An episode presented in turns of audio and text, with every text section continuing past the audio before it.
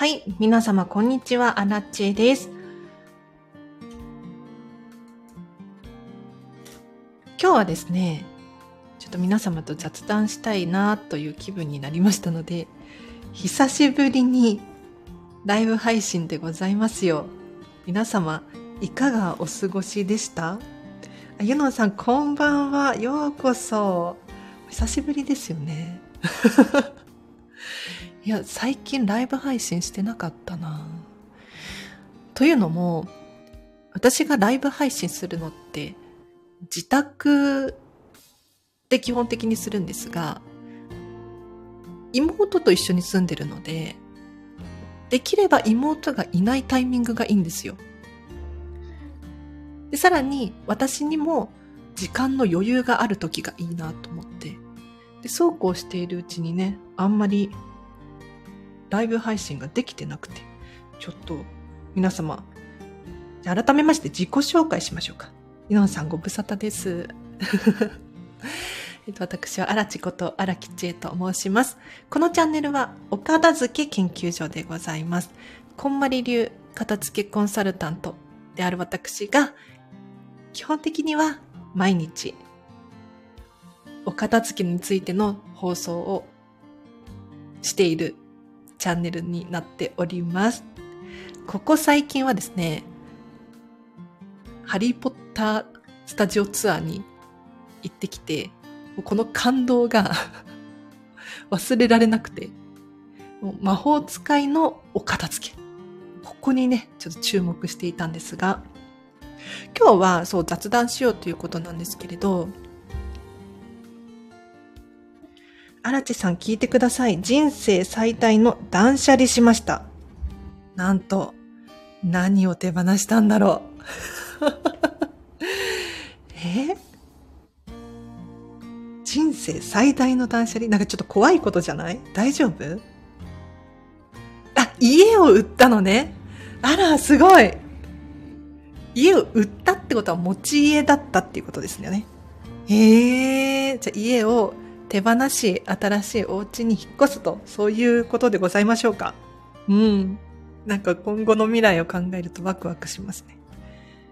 へえ、なんか、あの、片付けをすると、本当にね、大きなものを手放すっていうことがあるんですよ。例えば、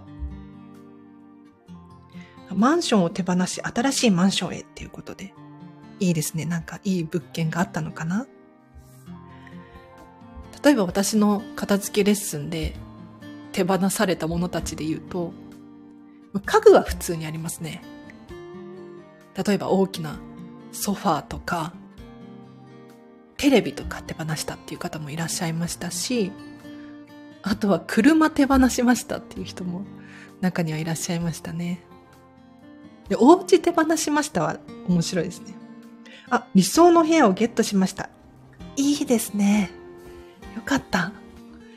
そうなんですよ。あの、片付けを終わらせたり、お家に変化があると、もっといいお家ないかなとかっていう思考が働いて、引っ越ししたくなっちゃったりするんですよね。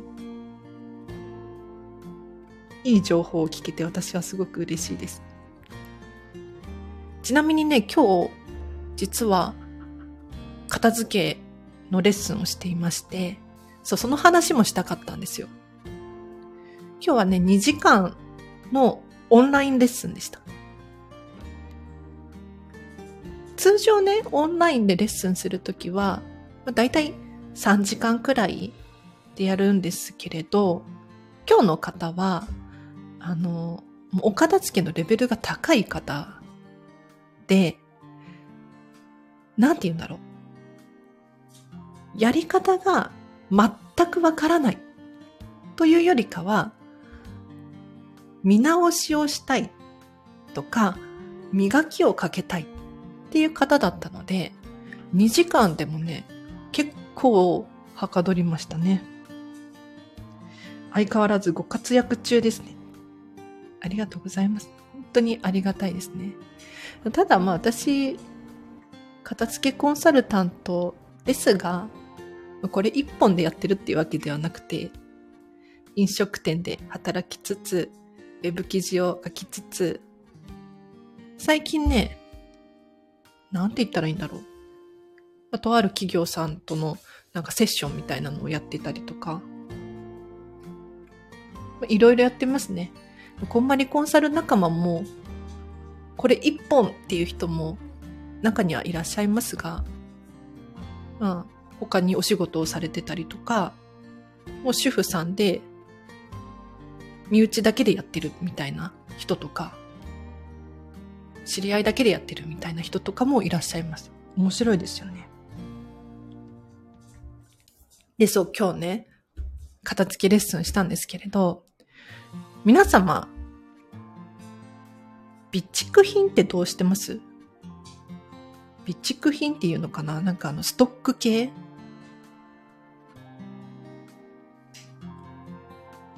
今日のね、片付けレッスンの方は、あの、喋ってもいいよっていうことで ありがたいですね。喋らさせていただくんですけれど、例えば、その、外国とかだと、食品専用のストックルームみたいな、ななんだっけ正式名称忘れちゃったけど。ありますよね。か食品の缶詰とか、そういうのが並べられている。他にも、なんか、車のガレージが、とかに収納スペースがあって、どんどんどんって収納ができたりとか、するじゃないですか。ただ日本だと、まあ、特に私東京済みなんですが、そんなに収納スペースないですよね。なので、例えばトイレットペーパーとかティッシュとか、なんだろう、洗剤のストックとか、食品のストックとか、どうするの問題があって。目の前にショッピングモールがあり、ストックはほぼないです。なるほどね。もうなくなりそうになったら買いに行く。これすごくいいですよね。お家、お家に置いておくのではなくて、もうお店が自分のストックなのよ、みたいな。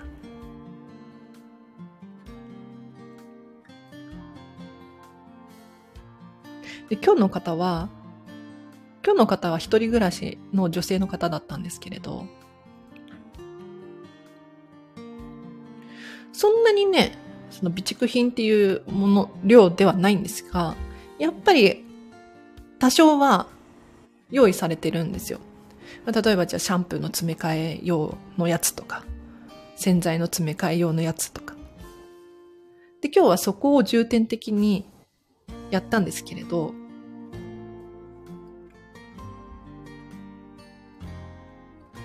理想の状態を聞いていくと、やはりね、ストック専用のお部屋があった方が、やっぱり美しくていいなと。で、ちゃんと扉が閉まるような状態であれば、目にも入らないから、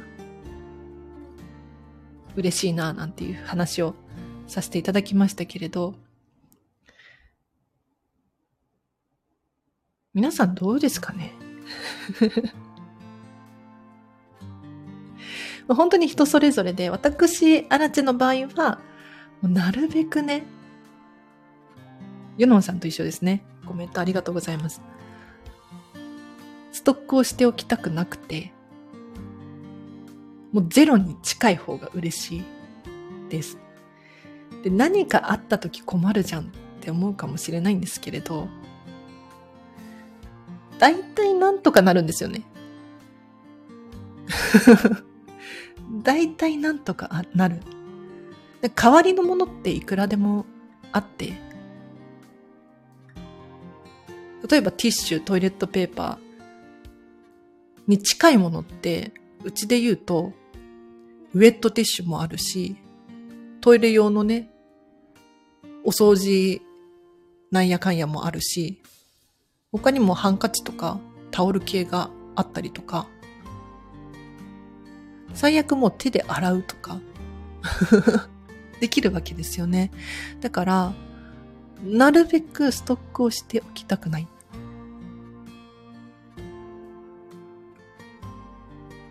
でもこれが家族暮らしですとかってなってくると話は別で、やはりね、いくらか用意しておかないと大変なことになっちゃう。なので、あくまでアラチェの場合はミニマリストだし、買いに行く手間とかもめんどくさくて あとは、あれ買わなきゃいけないなーとかって思う、この思考も嫌なんですよ。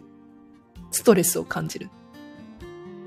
なので、なるべくストックをしないっていう選択をしております。ほぼなんとかなりますよね。っていうのんさんからコメントいただきましたが。本当にその通りだと思います。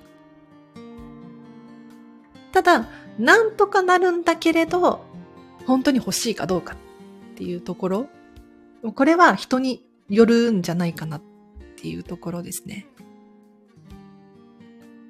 私もね、あの、最近、タオルを、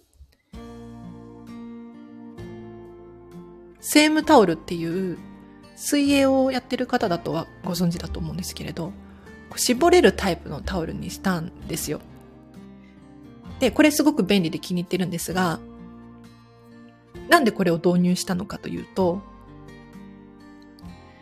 今まで私タオルを持ってなくて、だいたいお風呂入るときは、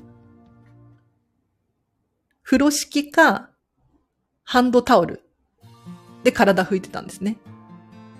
で、この度、風呂敷がですね、もうさすがに限界だよねっていう、なんかもうちょっと穴が開き始めちゃった、薄くなり始めちゃったんで、手放したんですよ。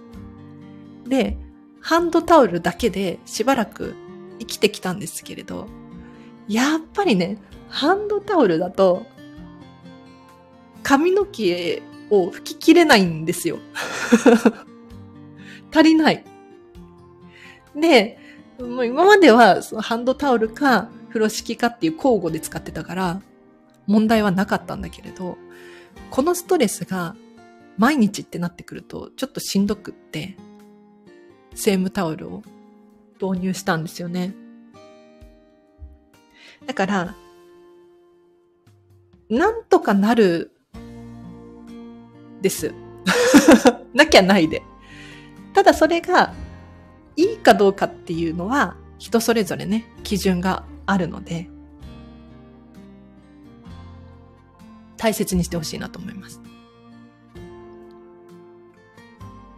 あと、今日お話ししたかったので言うと、私ね、クレジットカードを1枚追加したんですよ。なので、合計3枚になりました。皆様クレジットカードって何枚持ってるかしら？これね、あの、お片付けをする際にも、クレジットカードとか、銀行口座とか、こういうものも、お片付けをしていただきたくて、なぜなら、今時ね、銀行口座も持ってるだけで手数料がかかったりするんですよ。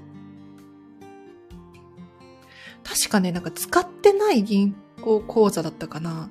なんか手数料が取られるんじゃなかったかな。ちょっと詳しくは銀行口座によ、銀行さんによってね違うと思うので調べていただきたいんですが、クレジットカード2枚に減らしましたっていうのはさ、減らしましたっていうのがいいですね。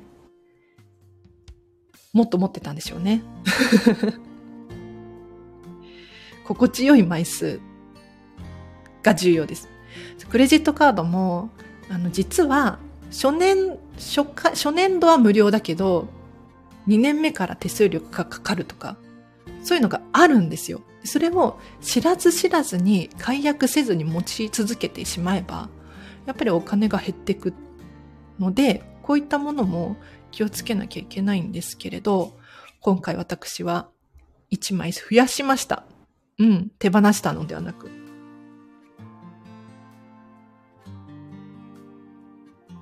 銀行口座のクローズって意外と手間がかかるのを知りました。特に休眠口座とか。ああ、そうだね。なんか、休眠口座についてはちょっと詳しく知らないんですけど、私もね、お片付けのプロとして、銀行口座片付けないとって思い、一個クローズしたんですよ。これが、めんどくさくって、なんだったかな？なんかハンコが違うとか、なんだろう、その銀行の窓口の空いてる時間が私の生活リズムとちょっと合わなかったりとか、何回か往復したんですよね。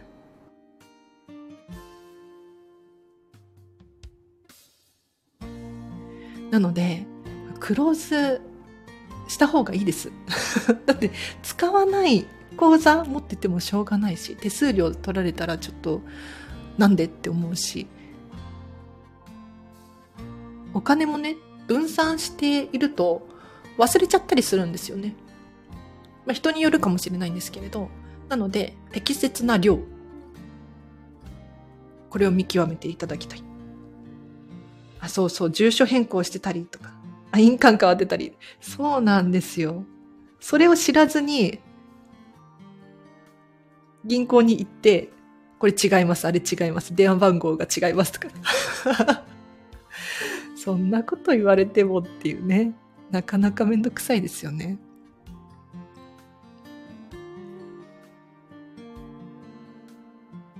クレカ1枚増やしたのはなぜですか？いい質問ですね。と言って、これを喋りたかったんですけれど、ポイントが貯まるからです。ポイントが貯まるからですとか普通の答えですね。えっ、ー、と、今回増やしたのが、あの、JR 東日本のビューカード増やしました。というのも私、JR をすごく使っていて、定期券も持っているので、明らかにビューカードで定期を買った方が、ポイントがめっちゃ貯まるんですよ。ポイ活です、ポイ活。大事ですよ、今時。もう日本で生きてて、ポイントを貯めるっていうのは本当に重要な もういい文化だなって私は思うんです。外国でこんな文化ないですからね。うん。これ活かさないと意味ないです。で、私実はビューカード以前持ってたんですよ。だけれど、解約したんです。というのも、ビューカードは年間、年会費がかかるんですよ。確か500円くらいだったかな。安いけどかかるんですね。で、一時期私、引っ越しが多いもので、JR を使わない路線に引っ越したことがあったんですけれど、そのタイミングで解約をしちゃったんですね。ただ、まあ、今年の初めにまた引っ越しをして、JR 圏内になりまして、定期も使ってるし、あとここ最近は、モバイルスイカね。これ便利で、お買い物をするときにも、Suica でお願いしますみたいな。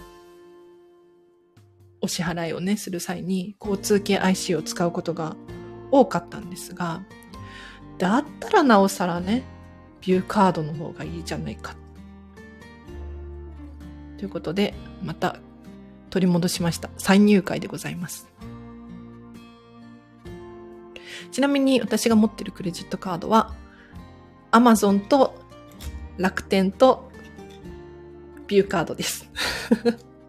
もうここはね、もうお買い物しまくるので、しまくるって言ってもそんなあれかな。でもポイントが貯まるので、使わせていただいております。特に楽天はね、もう楽天圏内で生活しようと思っていて、なんかいっぱい使えば使うほどポイントがどんどん貯まるんですよ。なので、楽天カードも持ってるし、楽天銀行、楽天証券、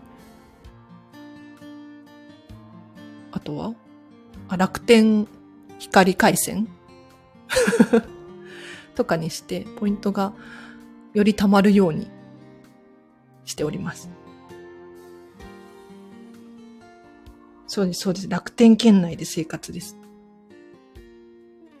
なんかね、楽天でお買い物するだけでは、そんなにポイントたまらないんですよ。お買い物の内容にもよると思いますが、1倍、2倍とか、100円に対して。なんだけれど、なんかちょっと計算が難しい。楽天の様々なサービスがあります。で、例えば楽天モバイルに入っていれば、楽天でお買い物をした際に、ポイントがさらに何倍になりますよとか、っていうのがあるんです。なのでね、それを利用させていただいておりまして、結構たまりますね、楽天は。ありがたい。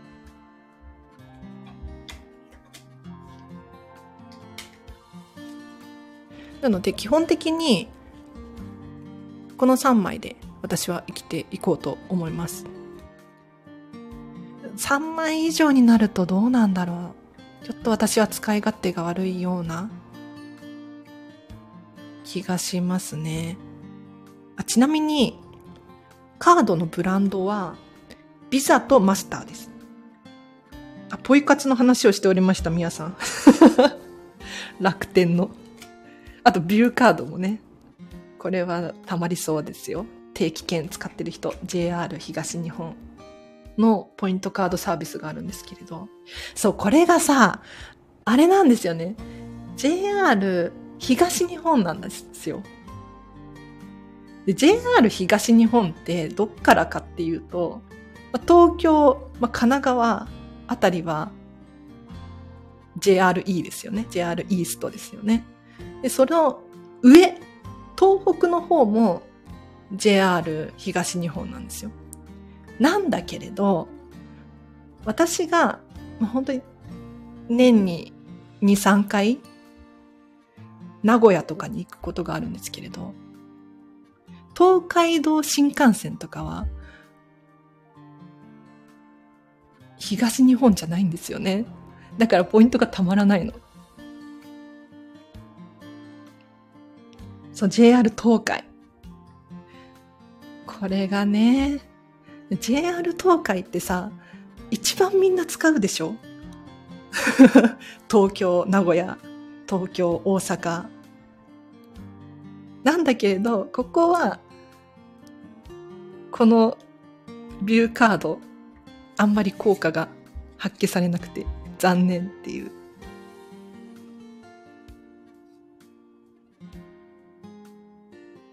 一番みんな使うと思う。でもやっぱり一番使うからこそ、そんなポイントのサービスをする必要なんてないんだろうし、ね、新幹線が高くてもみんな使うから関係ないんですよ。悔しいね。そうだよね。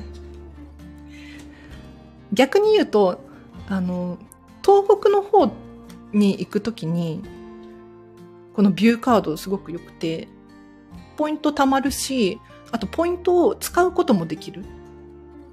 で、確かね、安くいけるんですよ、ポイント使うと。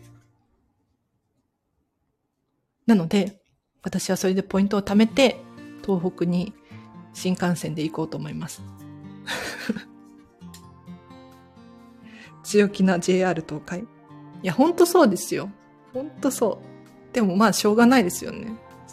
そういうそういうっていうかもう世の中のビジネスは全部そうなので、需要と供給なので、仕方がない。あと、ハリーポッターの話もちょっとしたかったんですけど、いいですか？あの、元豊島園のところに、ハリーポッタースタジオツアーっていう、なんて言うんだろう、映画のセットを丸ごと日本に持ってきましたみたいな。で、それを実際に見て回って、写真撮って、映画の世界に入り込むっていうのが、まあ、割と最近できたんですけれど、そこに行ってまいりまして、もうね、片付けコンサルタント、本当に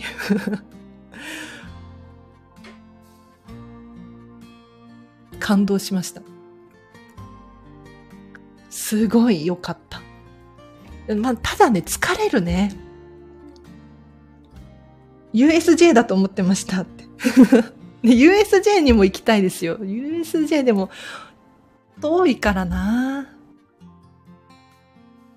で、USJ とこのハリーポッタースタジオツアー全然違います。もう本当に映画のセットをそのまま持ってきたっていう感じなので、なんて言ったらいいんだろう。ちゃんとした作りにはなってるんですが、裏を見ると、裏がないっていう。もうハリボテっていうのかな。もう映画のセットなんだなっていうのが面白い。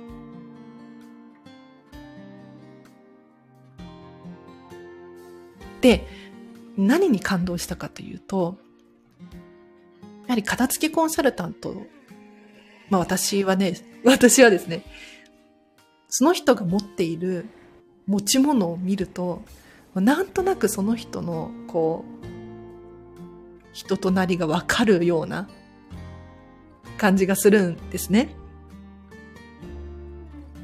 で、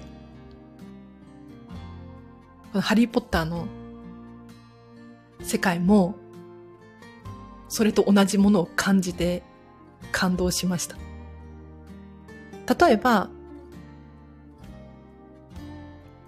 魔法使いと人間のマグルとかって言ってますけど、生活って全然違うんですよ。魔法が生まれた時からあって存在して使えてっていう生活をしている人たちと、魔法がないから、できないことがいろいろある人たちの暮らしっていうのは明らかに違いますよね。なので、ハリーポッターの世界に入った瞬間に感じたのが、すごく古い印象を抱いたんですよ。私が。私が抱いた。家具とかもそうですし、持ち物一つ一つが最先端のみたいな、そういうのは全くないんです。本当に古い道具一つ一つを大切に使っていて、ずっと持ち続けている。一方で、ハリー・ポッターが12歳までかな、住んでたダーズリー家があるじゃないですか。ハリーポッターがね、階段の下に住んでたんですけれど、ダーズリー家の。なんかね、このお家、まあ、ハリーポッターとどういう関係かって言ったら、おばさんがお母さんの兄弟なんですよね。で、お母さんが、ハリーポッターのお母さんが、お父さんが死んじゃったので、引き取られた。けど、あんまりよく思っていなかったっていうお家なんです。でもこの家族は人間なんですよ。マグルなんですよ。魔法使いじゃないファミリー。だから、まあ私たちと感覚が近いですよね。感覚が近いとか同じですよね。なので、普通に新しいものまあ、ハリーポッターの映画がもう20年くらい前になるのかな。だから、新しいって言ってもそんなにあれかもしれないけれど、テレビが置いてあって、冷蔵庫が置いてあって、っていうのが当たり前の世界。一方で、ハリーポッターの世界は、そういった類のものが必要ないんでしょうね。なので、一切一切っていうこともないのかなちょっと私が見た限りでは見つけることができなかった。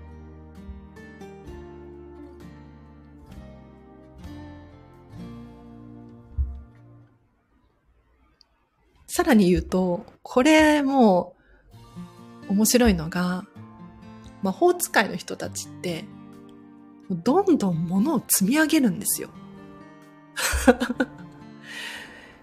で、このね、チャンネルでも以前お話ししましたけれど、積み上げすぎている。本なんか、ビルのように積み上がっていて、それがどういうバランスで立ってるのかわかんないんですけれど、すごいね、斜めにこう立ってるわけですよ。ぐにゃぐにゃしてるの。でも、倒れることなく積み上がることができる。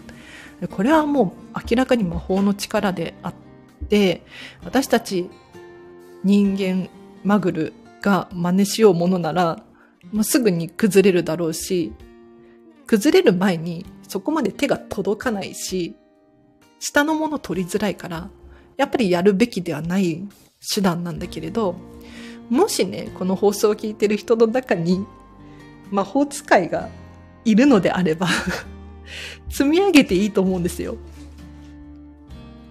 というのも、私、片付きコンサルタント的にはお客様にね、積み上げちゃダメです。とにかく本は立てなさい。本に限らず、書類とか何でもそうなんだけれど、立てて収納すると取り出しやすくてしまいやすい。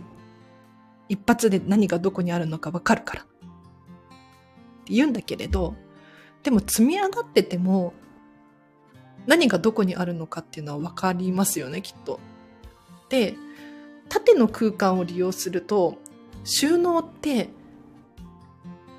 収納できる量が格段に増えるんですよ。爆発的に増えるんです。だって皆様天井見上げてください。空間でしかないですよね。ここを収納に利用することができたら、本当にスペースを最大に活用することができるので、あのハリーポッターワールド、スタジオツアーに行った時に思ったのが、とにかく積み上げる収納が多いなっていうのと、あと上の方に棚がいっぱいあるなって感じました。明らかに届かないだろうっていう場所に棚があるんですよ。これ羨ましいですね。26年前なんだ。ハリーポッターって。すごい。あ、でもそれ小説じゃない？小説 ?26 年前なんですね。でも今もね、これだけ人々を魅了してすごいですよね。で、そう、ハリーポッタースタジオツアー参加して、やはりね、小物一つ一つがすごくこだわりを感じたんです。もう置いてあるものすべてに意味があるっていう。例えば、ダンブルドア校長の、あの、校長室っていうのかな。校長先生がいる場所。不死鳥と一緒にね、よく映画に出てくるシーンでもあったんですけれど、あそこのお部屋も見事に再現されてて、本当にダンブルドア先生だったらここにこれが置いてあるだろうなっていう。映画には映らないそんな細かい場所までちゃんと物が置いてあるんですよ。これは感動しましたね。ダンブルドア先生って実はこういうとこでリラックスしてたんだ、みたいな。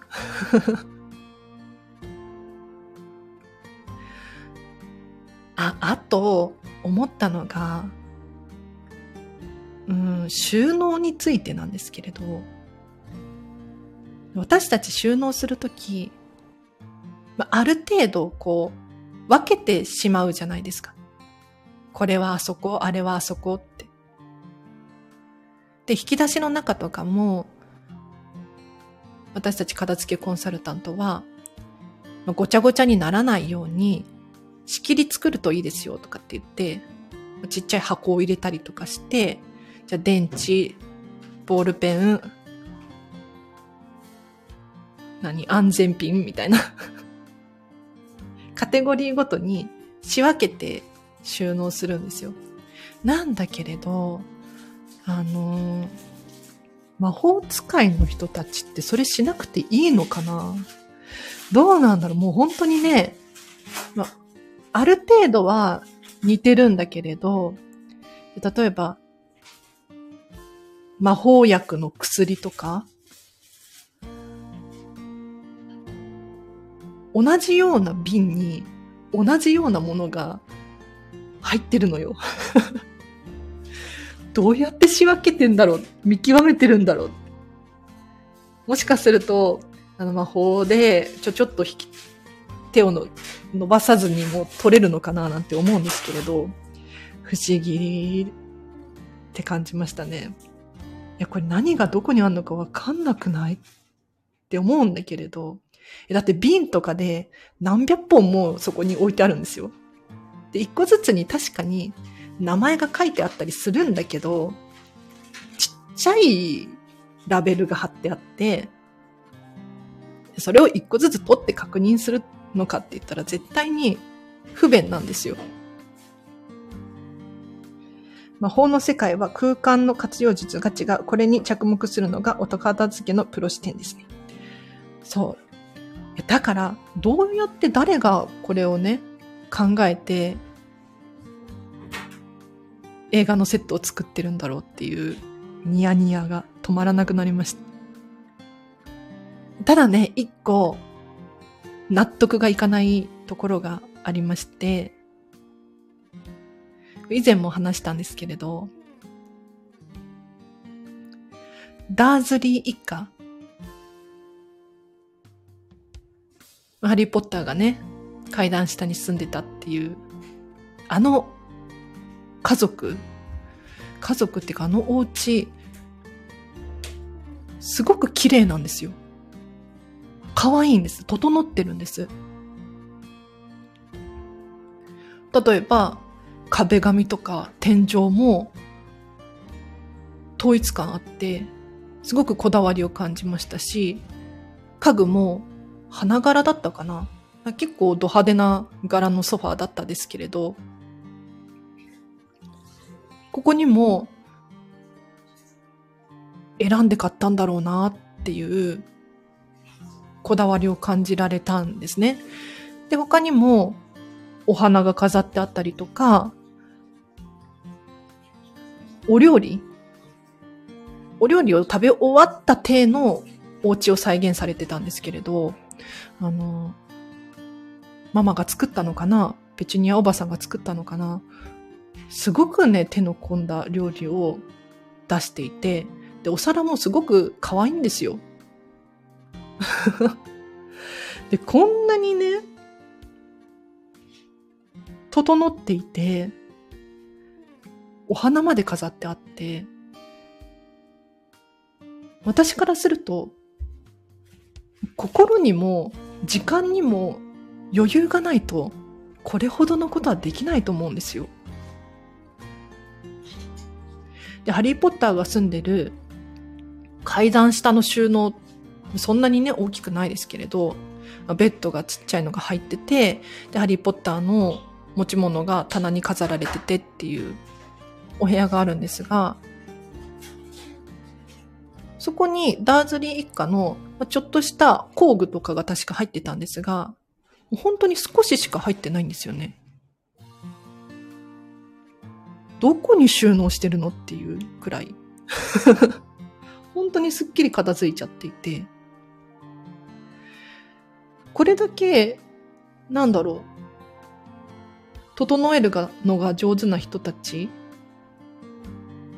が、ハリーポッターに対して、そんなに、なんか、嫌がらせする？みたいな。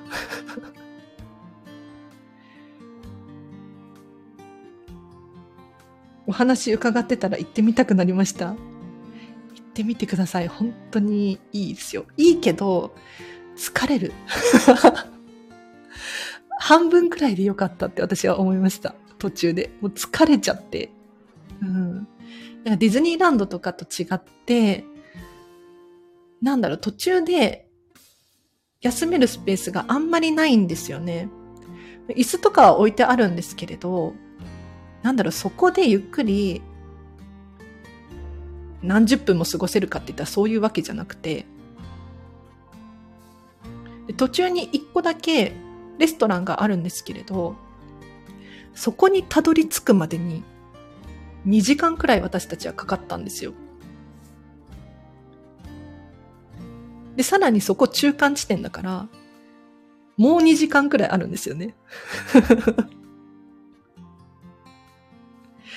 なのでね、あの、レストランが、あともう一個くらいあったら、よかったのにってすごい思いました。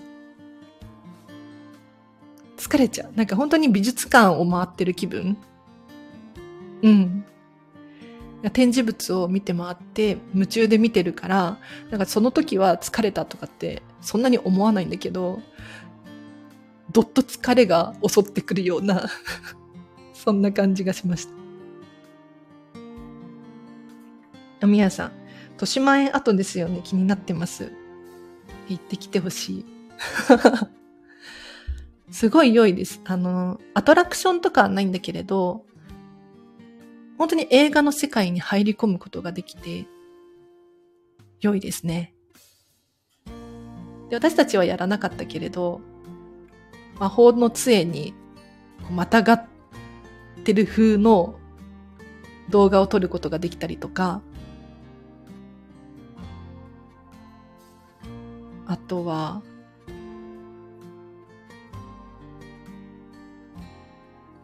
クディッチ？クディッチっていう魔法界のスポーツがあるんですけれど、これを観戦してる風の映像を撮ることができたり、あ、ちょっとネタバレ言っちゃいましたけど、本当に映画の撮影ってこういう風にやってますよっていうのを体験することができる。だからね、ちょっとちっちゃいお子様疲れるんじゃないかなってちょっと思いましたけど、どうなんだろう。いましたけどね。うん。結構歩き回るから、っていうか歩きでしかないから、4、5時間。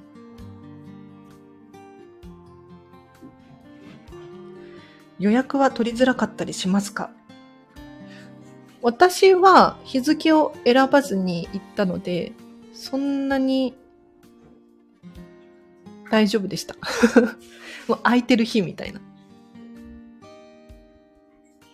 なんだけれど、もう8月は、私7月の時点で撮ったんですけれど、ほとんど埋まってましたね。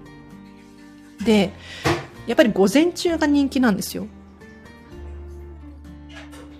なんでかっていうと、一回、えっと、入るごとに、はい、入園時間っていうの決まってて、チケットごとに。決まってるんだけど、退園時間の決まりはないので、何時間でもいていいんですね。でそう考えると、午前中にね、入った方が長く楽しめるじゃないですか。で、帰りにお土産を買って帰ろうかなとか、ちょっとカフェ寄って帰ろうかなってってなった時に、やっぱり早めの時間帯の方が人気？なんですけど、私たちは5時入園のチケットを買って、で、あそこ10時までやってるんですよ。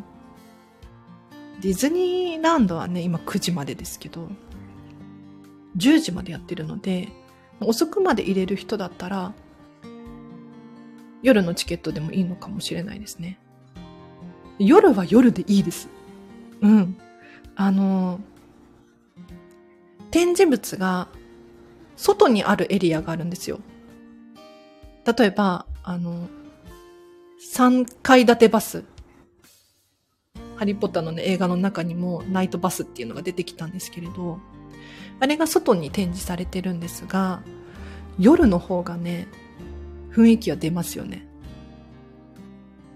あと、魔法使いのチェスのリアルサイズが外に置いてあるんですけど、あれも、まあ、昼でもいいんだろうけど、私たちは夜行ったんですが、日が落ちると、ちょっと不気味な雰囲気があったりとか、でライトアップとかもされてるので、それはそれでよかった。ですね。そう、ハリーポッターのね、あの世界観も、もう、もう一回行きたいかな、私は。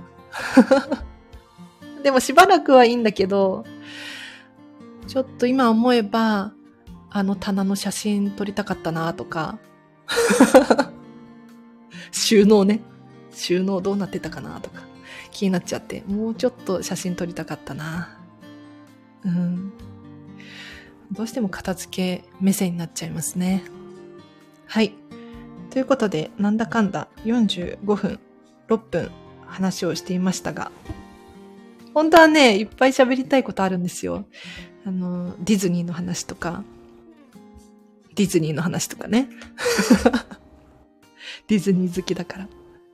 でもちろんね、他の片付きレッスンの方も、あの、話していいよっていう方が何名かいらっしゃるので、その話もしたいなって思うんですが、とりあえず今日はこの辺りで終わりにしようかな。では皆様、お聞きいただきありがとうございました。雑談に付き合っていただきありがとうございましたですね。本当に。では、皆様、今日のこの後もハピネスを選んでお過ごしください。あらちでした。バイバーイ。